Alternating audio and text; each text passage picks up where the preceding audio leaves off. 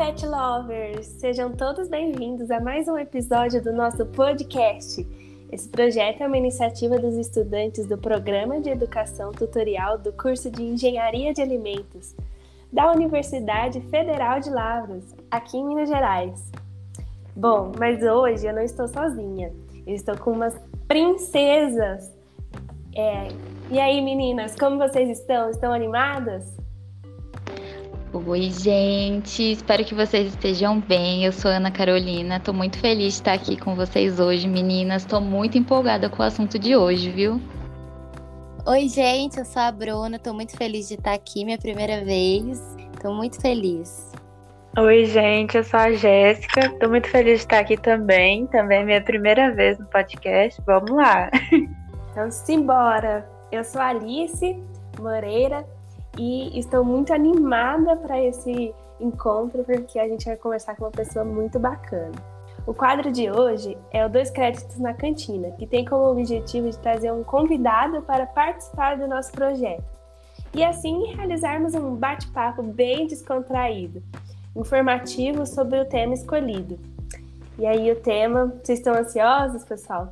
Ah, eu tô muito ansiosa. Vai ser uma coisa bem diferente. Acho que vai ser muito agregador, sabe? Pra gente. Vai ser muito legal.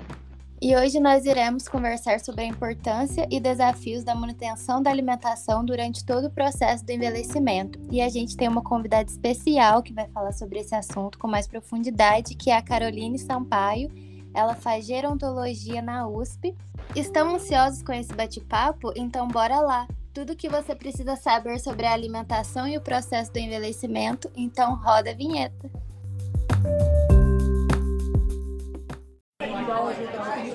Vai querer o que hoje? É o Super Burger? Moça, esse salgado é de quê? Eu vou pegar um café ali, tá? E aí, tá tendo show no palquinho hoje? De quem é? Truco, meio pau. Nove, doze. Bom, então, Carol, antes da gente começar a se aprofundar mais nessa conversa tão interessante, é, você pode, por favor, contar um pouquinho para a gente mais sobre você, sobre o curso que você faz, para o pessoal conhecer também? Claro. Oi, gente, eu sou a Carolina Sampaio. Eu estou no quarto ano do curso de gerontologia na Universidade de São Paulo. É, tenho 24 anos e estou imensamente feliz, né? Estou muito feliz pelo convite em participar e dar voz a um tema tão importante que é o envelhecimento e a alimentação, de um modo geral. É, bom, falando um pouquinho de mim, em 2021 é, eu tive o privilégio de elaborar um trabalho para o Congresso Internacional de Gerontologia, no qual enfatizou as adaptações feitas no período de pandemia para que a educação continuada permanecesse, né, mesmo que de forma remota, e educação continuada né, é um tema extremamente importante quando citado no campo da gerontologia, porque traz a ideia de fazer com que o idoso se sinta inserido na sociedade e que ele exerça sua autonomia, sua independência, né, mesmo de forma remota, mesmo de forma online. Porque, convenhamos, o ano de 2020, 2021 foi um caos, porque Covid, pandemia, enfim. E eu também atuei como monitora do teatro no USP 60+, é, fui monitora, tive o privilégio também de atuar como uma das protagonistas na peça O Chacrinha, e também estagiei na Defensoria Pública, que me impactou bastante. E atualmente eu faço parte de um projeto chamado Nutrir com Amor, que costuma ocorrer uma vez por mês, né? No qual nós arrecadamos uma quantia através de doações e preparamos algumas refeições para levar para a população em situação de rua. E eu também, como uma estudante, sofro bastante. Estou na reta final, entre aspas, né? Querendo dar nome ao meu TCC, em que a questão norteadora é a não acessibilidade de idosos em situação de rua e as políticas públicas existentes. Ai, Carol, nossa, muito interessante, muito legal mesmo. E você pode falar um pouquinho para a gente, por favor, da gerontologia também? Gerontologia é um curso relativamente novo. Ela surgiu aqui no Brasil, no caso, 2005, na Escola de Artes, Ciências e Humanidades. Salve a Cheira, minha faculdade. e também tem no, no campus da Federal de São Carlos. Né? Muitas pessoas confundem gerontologia com odontologia, geriatria, mas não é nada disso, gente, tá? Uh, geronto é um curso extremamente, uma área extremamente importante, né? E baseia-se basicamente no, no estudo do envelhecimento no âmbito biopsicossocial, né, no biológico, psicológico e social. Nossa, esse curso realmente ele é muito interessante, ele agrega muita coisa, muito conhecimento, né? E Carol, você pode contar um pouquinho pra gente do porquê a gente envelhece? Tem algum motivo? Claro, eu vou começar falando um pouco sobre a senescência. A senescência nada mais é do que o processo natural do envelhecimento. E se vocês me permitirem, vou fazer um parêntese, né, para explicar o que é a senilidade, já que muitas pessoas confundem ou não conhecem esse termo.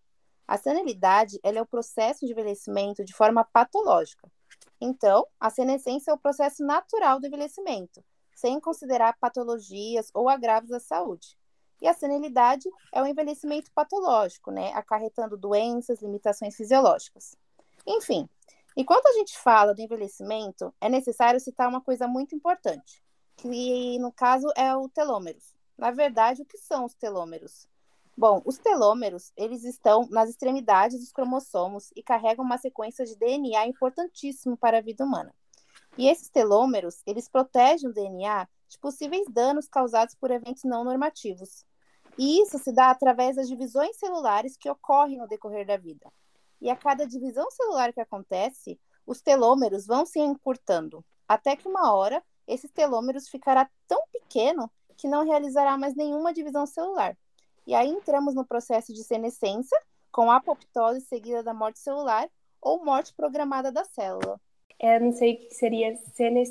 senescência.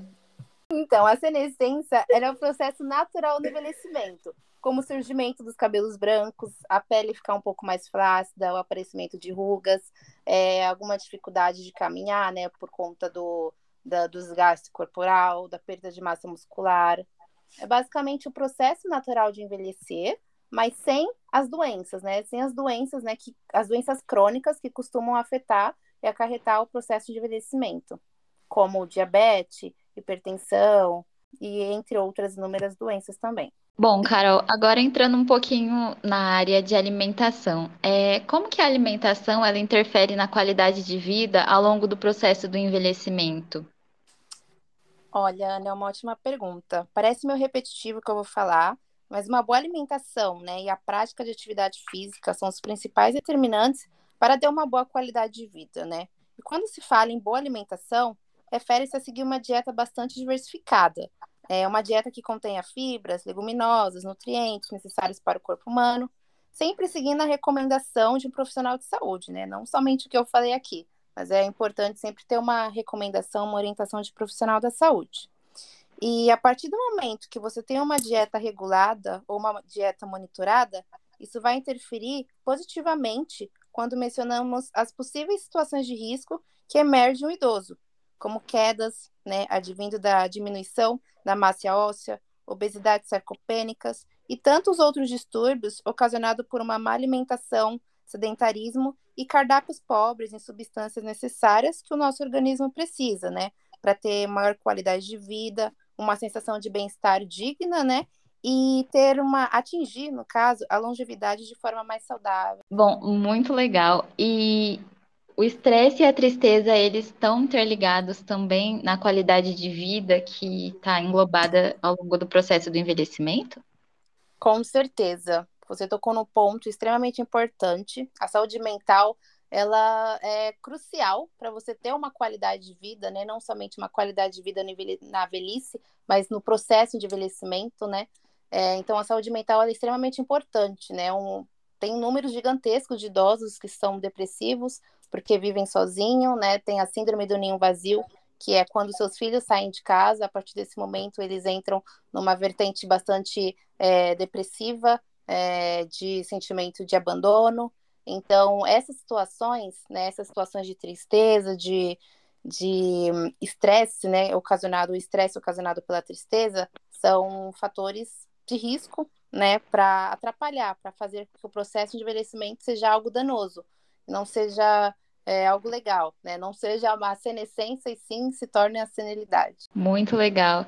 E é muito isso, tipo, às vezes a gente não se preocupa isso quando, com isso quando a gente é mais novo, porque a gente acha que a gente vai começar a envelhecer lá para os 50, 60 anos. Sim. E é um processo que começa desde que a gente nasce, né? A gente já está no processo de envelhecimento. Sim, desde lá, da barriga da mamãe, já estamos envelhecendo. Primeira infância, segunda infância. É um processo, né? Nunca paramos de envelhecer. Então, quem acha que não está envelhecendo está muito enganado. Bom, Carol, você que vivencia mais o dia a dia com os idosos, você acredita que essas novas técnicas de alimentos que são impressos em 3D, né, é, eles se tornam mais atrativos e funcionais e acabam tendo um impacto maior na alimentação desses idosos quando tem alguma dificuldade para eles se alimentarem? É, eu ouvi falar sobre essa técnica 3D pouquíssimas vezes, né? Às vezes que eu ouvi, eu achei extremamente interessante porque é um método, é um método né, de personalização do alimento, em que você utiliza recursos e almeja alcançar o que é esperado. Isso demanda de um alto nível de tecnologia. É, eu acredito que pode ser uma tentativa, porque os idosos, principalmente aqueles com afasia ou dificuldade de deglutição, se mostram bastante resistentes quanto à ingestão de alguns alimentos necessários em determinado momento. Mas, de modo geral, é, os idosos eles têm uma bagagem gigantesca eles mais do que ninguém reconhecem os sabores, né, as texturas dos alimentos. Então pode ser que dê certo, pode ser também que não dê muito certo. Não, achei muito legal você falar sobre a deglutição, que já tem alguns projetos assim que eles acabaram levando, né, esses alimentos impressos hum. para o pessoal que acabou ficando muito tempo entubado e tal. Uhum. E aí uhum. tem dificuldade, né? E eu acho que com idosos seria realmente bem efetivo. Sim. Uhum. É, você falou dessa questão da, é, de engolir, né, da deglutição, e aí eu lembrei é, da minha avó. Né? Eu fiquei um tempo aqui com ela, ela estava doente, né? E ela estava com um problema no pulmão e ela tinha muita dificuldade, sabe, de engolir. Uhum. Então a gente sempre tinha que dar sopa ou alguma coisa líquida. Só que o fato dela não gostar do doce dificultava muito, sabe? Ela uhum. tomar ou engolir. Então, a gente sempre misturava com mel. Aí uhum. misturava com mel e falava, olha, avó, que docinho, toma. e aí, e é uma coisa... Então, a gente tem que entender, né? Que a gente envelhece também por dentro. Que a gente só acha Sim. que vai ficar o cabelo branco, é. a sobrancelha e a pele. Mas por dentro também a gente tá envelhecendo, né? Sim, muito legal esse seu relato, Alice. É um estudo de caso para mim. Achei interessante. Imagina, tipo, se a gente tivesse um alimento que ele, tipo, fosse tivesse uma forma que ela gostasse, uma cor que ela gostasse, com os nutrientes que ela precisava naquele momento, né? Então, talvez isso ajudaria na alimentação dela e tudo mais. Então, seria bem interessante. Sim, pensando por esse lado, faz total sentido.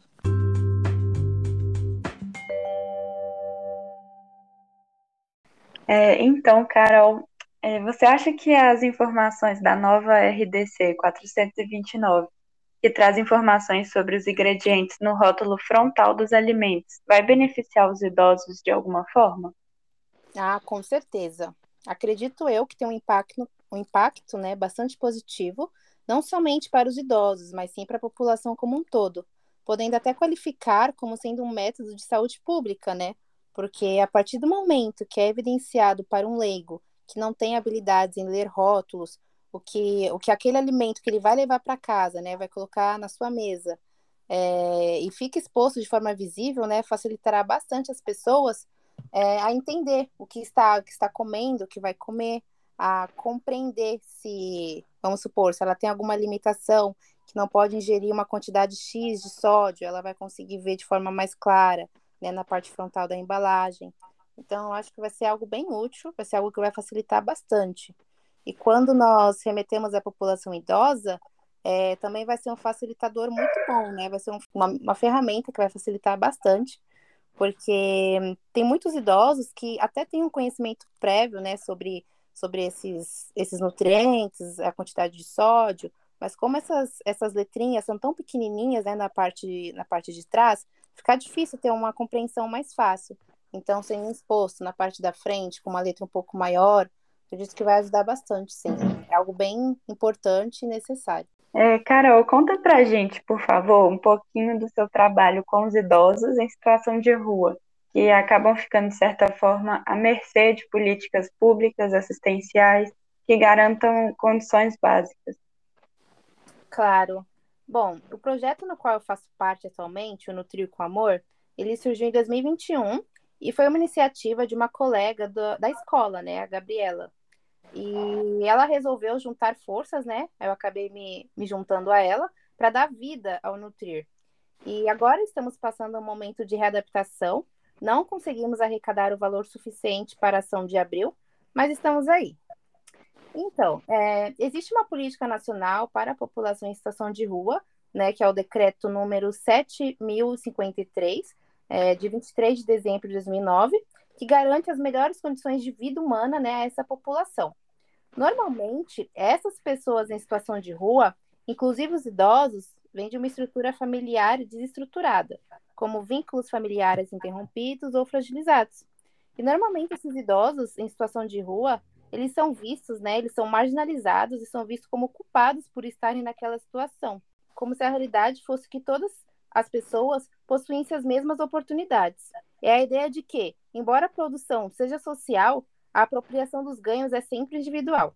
E todo esse cenário representa um pouco a ideia da pseudo-igualdade existente, né? Que todos, todos têm os mesmos direitos, todos têm os mesmos acessos, né? Como se tudo fosse fácil para todos. É, enfim, então nesse contexto, até de acordo com o levantamento que foi feito pelo Sistema de Informação em Saúde em 2020, né, para atenção básica, cerca, em média, mais ou menos 30% da população em situação de rua tem alguma comorbidade. E essa comorbidade impossibilita a pessoa fazer uso dessas políticas existentes. Porque essas, essas comorbidades pode ser uma diabetes não controlada, essa diabetes deu uma ferida no pé, e essa ferida no pé não possibilita que essa pessoa caminhe até um, um, um órgão, um CRAS, um bom prato, né, para ela ter acesso a esses direitos que, que estão à mercê, mas que tem uma burocracia para acessá-los. Então, é, como eu disse, o direito à alimentação, à moradia, é, sem contar que idosos, né, particularmente os idosos, eles têm uma, eles são mais suscetíveis a ter essas comorbidades, eles são mais suscetíveis a a patologias, né, ainda mais contando que eles estão em, em situações totalmente vulneráveis nas ruas, né, sem um lar, sem saneamento básico, é, à mercê de perigo, né, de outras pessoas. Então, essas pessoas, ela, por, considerando o contexto que elas vivem, né, situação de vulnerabilidade extrema, considerando também que com a velhice você tem é, maior dificuldade de se locomover, você tem a marcha reduzida, você faz uso de dispositivo de marcha também, dificulta você acessar esses, essas assistências, né? Você ir até essas, esses centros de assistências sociais que são disponibilizados, que existem. É, outras questões também é, vamos supor, se uma pessoa sai do seu espaço para ir até essa, esse centro de acolhimento, esse centro de assistência, ela pode perder o seu ponto. E ali é o lugar que ela consegue dormir, ali é o lugar que ela arrumou as suas coisinhas, que ela juntou suas latinhas e deixou ali. É, ela perde seu espaço, na verdade, né? E muitas pessoas também em situação de rua, né? A população idosa em situação de rua, eles têm é, estímulo, eles são bastante acumuladores de coisas.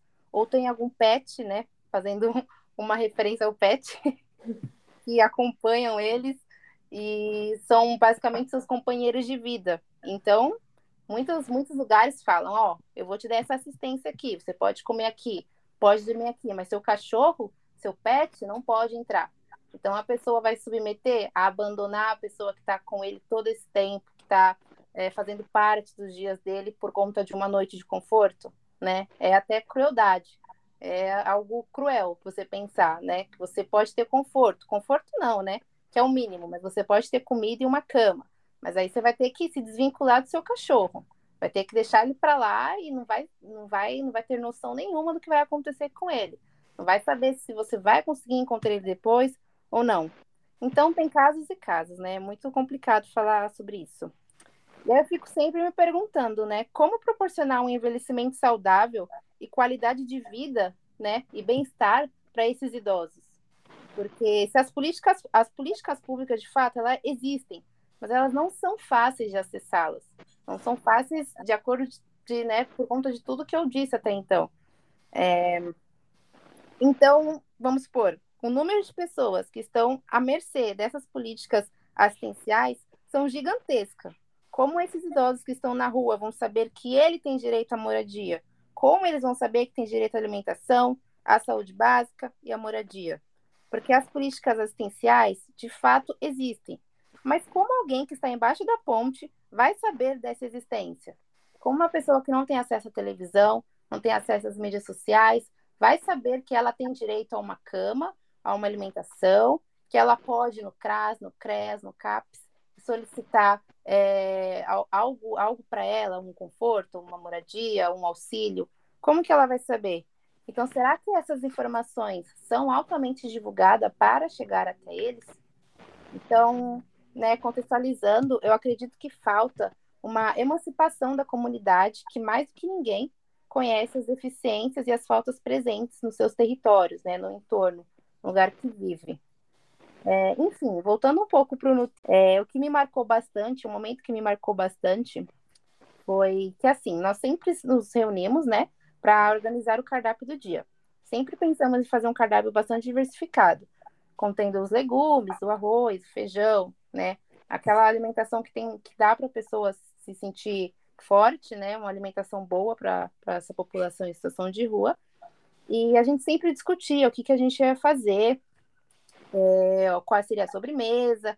A gente levava também kits de higiene para essa população, que é o mínimo né, que nós podemos fazer. E, infelizmente, ainda não temos braços suficientes para estender esse projeto. Mas, normalmente, quando a gente se encontra e quando a gente consegue fazer ação, a gente consegue, em média, fazer umas 200 marmitas. E a gente sempre entrega em locais que têm um índice considerável de desabrigados.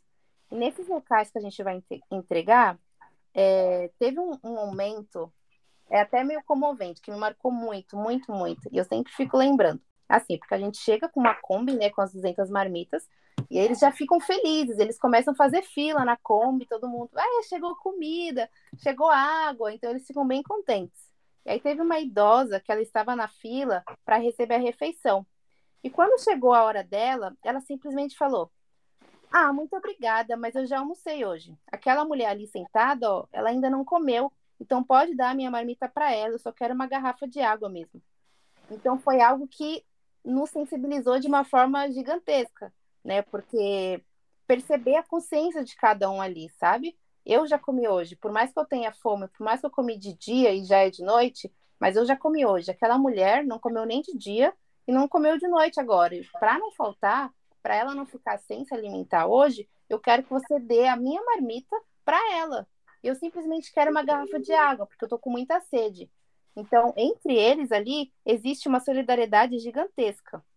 Então, você olhar para essa situação e ver que tem pessoas que não fazem nenhuma refeição por dia já é dolorido. E o absurdo é ver, você olhar para essa situação, né? Olhar para esse contexto e ver que as pessoas precisam decidir se elas vão jantar ou se elas vão almoçar. Por que elas não podem fazer os dois? Porque elas não podem jantar, porque elas não podem almoçar, porque elas não podem ter um café da manhã, né? Então, eu acho que isso é um tema bastante pertinente e as políticas públicas precisam ser mais eficazes nesse momento. E a minha meta também aí de TCC é estudar um pouco sobre isso, né? Porque essas políticas públicas existem, mas porque nem todos são contemplados com essas políticas públicas. É, e qual tem sido sua maior dificuldade em realizar esse trabalho? Bom, é, eu vou falar por mim e pela equipe, né, que compõe o projeto Nutrir com Amor, que o que tem sido mais trabalhoso é arrecadarmos o valor necessário para realizar as ações, né? Porque a gente sempre cria uma rifa, é, a gente coloca uma porcentagem do valor da rifa arrecadado é, como prêmio mas pegamos a maior parte para comprar é, as coisas necessárias para fazer as refeições, comprar as embalagens, né? O gás também, que está bem caro, o transporte também, né? Alguém para levar e pagar a gasolina também, que não está muito barata, sabemos. É, então, isso talvez tenha sido um dos principais motivos de não levarmos o Nutrir tão longe, né? Essa questão financeira mesmo.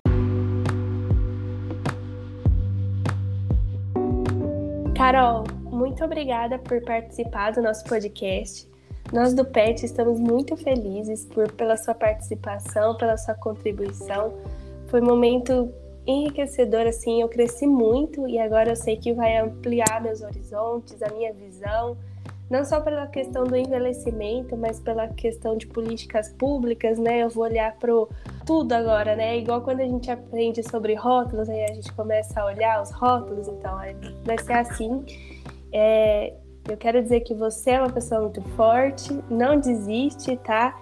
Não desiste de nada. Eu sei que é muito difícil a graduação, principalmente na fase final. A fase final é a parte mais complicada da graduação. Parece que vem um peso assim de vários lados e você fala: "Não, não vou dar conta". Mas você dá conta porque você é forte, você tem um bom coração e tem uma missão, um propósito. E a gente é movido por propósitos nessa vida, viu? Então, seu propósito é lindo e você vai abraçar muitas pessoas, vai ajudar muitas pessoas, viu? Então, muito obrigada. Eu quero dizer que o PET está aberto, é... então pode contar com a gente para a questão de divulgação do Nutriamor, da é, a gente também tem um projeto que é o PET Parceiras, a gente pode fazer uma parceria, pensar em algo, sabe? Então, conta com a gente, pode entrar em contato com a Ana, que a gente está aqui de braços abertos, viu? Gratidão, gratidão, Alice, gratidão a todas as meninas, especialmente a Ana também que fez o convite para mim. Fiquei muito feliz em poder participar desse podcast. é, admiro muito o trabalho de vocês. É, estou muito, muito, muito, muito feliz, né, e grata por poder abordar um assunto tão importante, né, que é o envelhecimento, a alimentação e, tem, e também essas questões sociais que permeiam o envelhecimento, né, a velhice, mas é pouco discutido né? Poucas pessoas levantam essa bandeira, né, de discutir questões que precisam ser discutidas, questões que precisam ser expostas. Então, eu agradeço por vocês abrirem esse espaço para mim e por permitirem eu falar, né, dar o meu ponto de vista, escutarem, acolherem. Agradeço, né, todo o bate-papo. Foi muito incrível. Obrigada, de verdade. Nós que agradecemos. É, então fica aberto agora para você divulgar suas redes sociais, viu? Tanto as suas quanto do projeto. Claro. É, a rede social do projeto é arroba Nutrir com Amor SP. Né? A gente está aí nas redes sociais desde o ano passado. É, sempre estamos postando algumas coisas, como o impacto da sindemia no Brasil, né? Que junta questões é, doenças, né? Juntamente com a economia do país, que também está doente. Então a gente fez meio que um, uma, um contexto, né, para explicar melhor como isso afetou e como isso agravou o número de pessoas em situação de rua. Sempre levantamos questões importantes a serem debatidas também. É, e a minha rede social é arroba Sampaio, Carol com dois O também. E estou muito feliz, gente. Muito obrigada por esse momento. Muito obrigada, Carol. Foi muito enriquecedor, porque a gente não vê falando sobre esses assuntos. Então, eu gostei muito e estou muito feliz de você ter vindo aqui fazer esse podcast com a gente. Então, gente, siga a gente no Spotify. Baixe ouça offline para quando você estiver aí caminhando, no ônibus.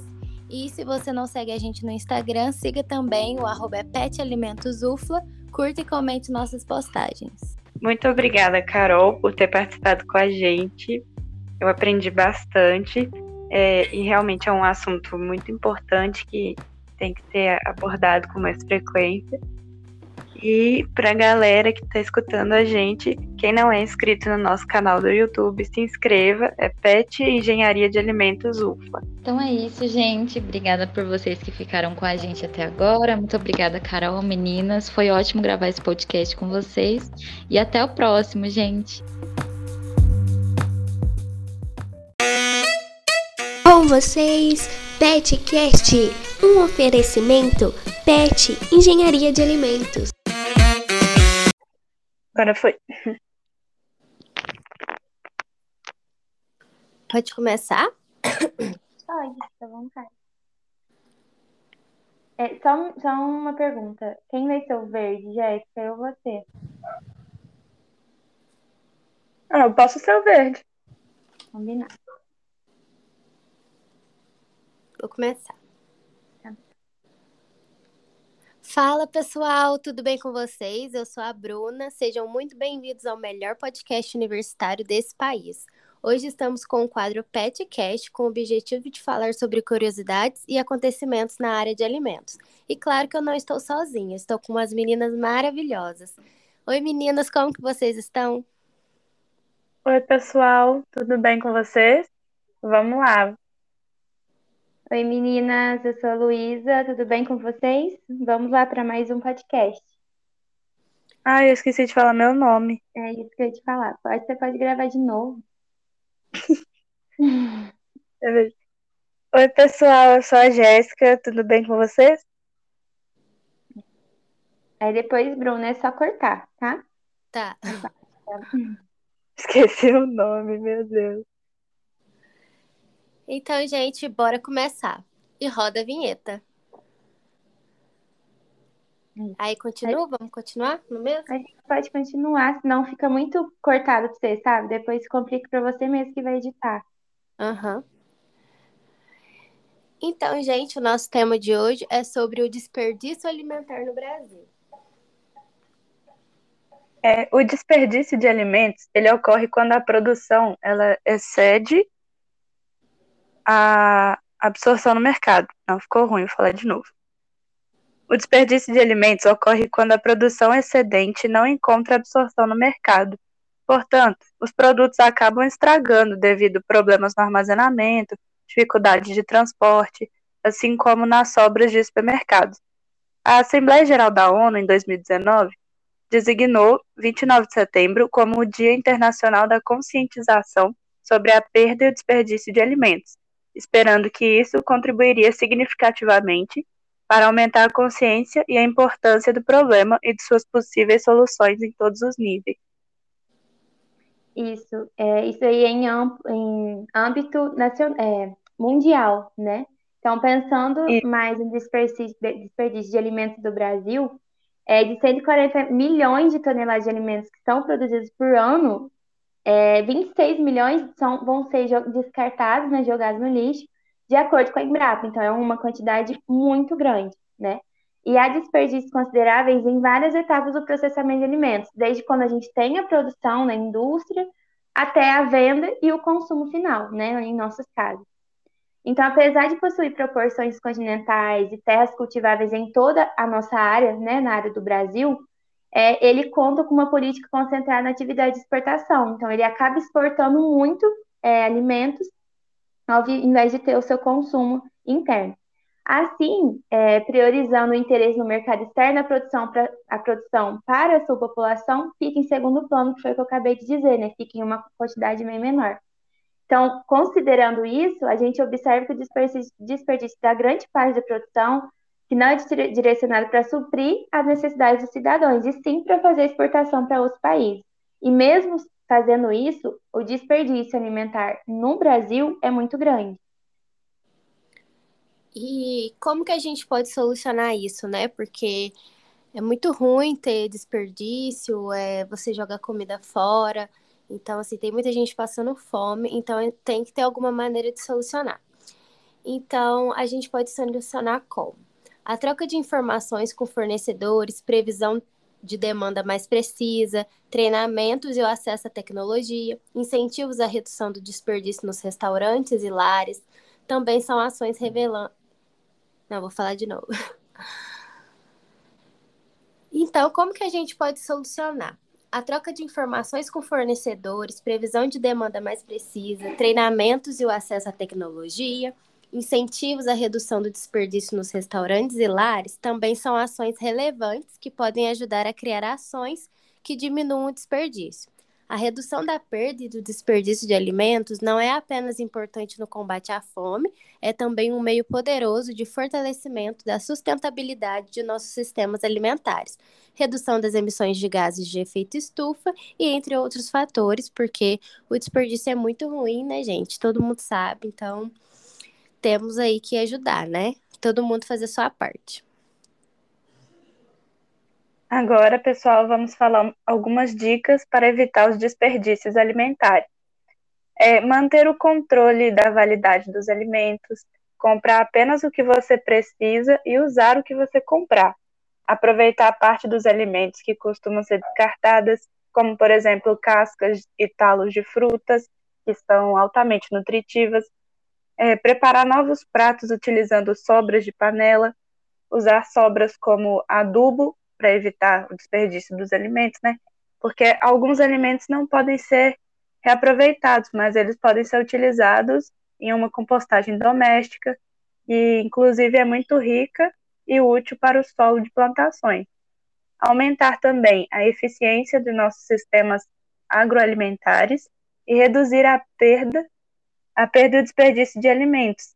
Exige uma. Uai, gente, tô falando tudo errado. É que agora. Deixa eu ver também. Mudou o parágrafo. Ponto, é. Eu adicionei aumentar a eficiência de nossos sistemas alimentares. Ah, tá. É que já não tá falando, tipo, de estratégia, sabe? Já tá falando que, por exemplo, aumentar a eficiência do sistema agroalimentar e reduzir a perda e desperdício de alimentos exige uma mudança comportamento, etc. É uma coisa Isso. agora já em relação ao ser humano, sabe? Eu vou falar de novo, então, porque eu acho que pra cortar vai ficar ruim. Não fica, não. Eu acho que. Não fica sei, de jeito que geralmente não fica. Se der uma pausa. Eu acho que não. Ah, você que sabe, eu não lembro do dia que você terminou. Se quiser gravar de novo, pode ir ver o que você acha melhor. Acho que eu vou gravar de novo, porque eu acho que eu falei muito rápido. Tá bom. Então, agora vamos falar dicas para evitar os desperdícios alimentares. Manter o controle da validade dos alimentos, comprar apenas o que você precisa e usar o que você comprar aproveitar parte dos alimentos que costumam ser descartadas, como, por exemplo, cascas e talos de frutas, que são altamente nutritivas, preparar novos pratos utilizando sobras de panela e usar sobras como adubo para evitar desperdício de alimentos, porque alguns alimentos não podem ser reaproveitados, mas eles podem ser usados em uma compostagem doméstica, que é muito rica e útil para o solo de plantações. É, aumentar a eficiência de nossos sistemas agroalimentares e reduzir a perda e o desperdício de alimento exige uma mudança de comportamento, bem como também investimento em inovação, tecnologia e infraestrutura. Mais do que nunca, todos nós precisamos repensar em formas mais sustentáveis de produção, consumo e descarte de alimentos.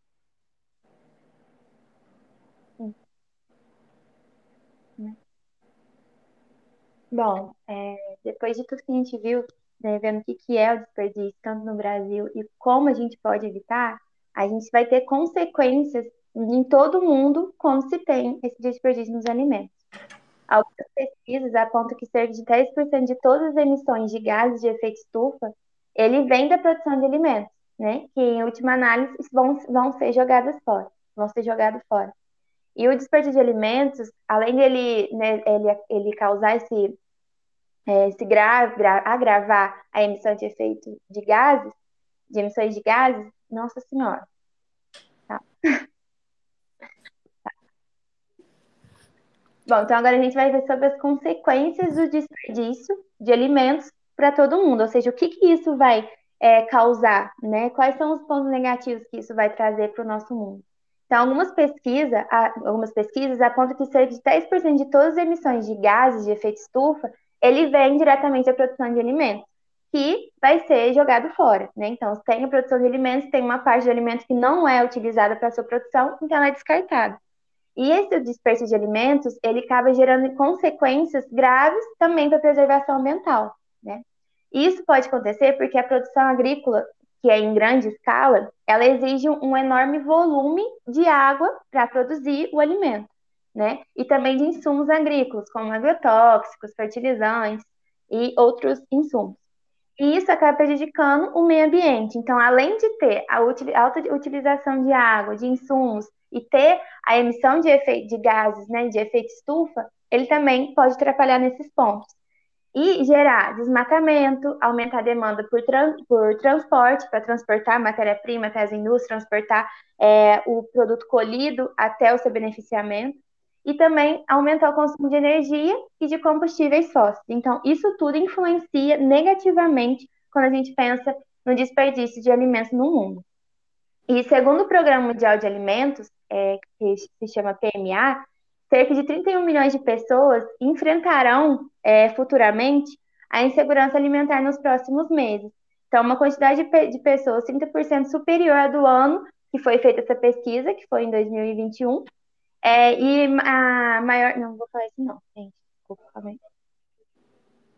Segundo o Programa Mundial de Alimentos, que é chamado de PMA, cerca de 31 milhões de pessoas vão enfrentar insegurança alimentar nos próximos meses. Ou seja, é, o Brasil ele desperdiça, desperdiça muitos alimentos, né? Poderiam ser aproveitados de diversas formas, como a gente já falou aqui. E isso, além de trazer problemas ambientais, ele também acaba intensificando a fome no Brasil, né? Então, ele não traz só problemas relacionados à sua produção, ao seu, à, à questão ambiental sustentável, mas também ele traz outros problemas sociais da nossa sociedade, né? Se fosse evitado, se fosse realizado de forma correta, não teria. Então, se a gente já viu tudo aqui falando detalhadamente do que é esse desperdício, como a gente pode evitar, ele traz consigo pontos negativos que é, quando não é tratado corretamente, pode ser muito prejudicial para a sociedade, é, tanto o Brasil quanto o mundial também. Alguém quer complementar alguma coisa nessa parte, assim, de tudo? Não, eu não. Não, eu também não. Tá. Deu dois minutos até agora. Hum. É, o final vai ser. Eu vou falar tudo mesmo? Alguém vai querer falar alguma coisa? Eu acho que a gente pode dividir essa parte do Instagram e YouTube. Tipo assim, Uhum. é, você fala até na descrição do podcast, do podcast, na verdade. Escrevi errado. Aí alguém vem e fala quanto pra gente, é facinho, e aí fala a primeira parte do Insta, que seria quem depois eu ou a Bruna? Pode ser eu. Tá, eu vou colocar um rosinha, não lembro direito foi que você colocou. E aí depois, acho que você pode colocar aqui.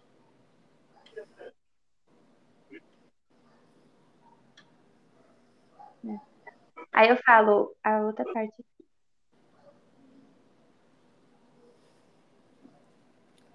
Aí. Que fica melhor. Beleza. Então a gente vai fazer o final nesse áudio mesmo? Nessa gravação? Você, o que você prefere, Bruno? Pode ser aqui.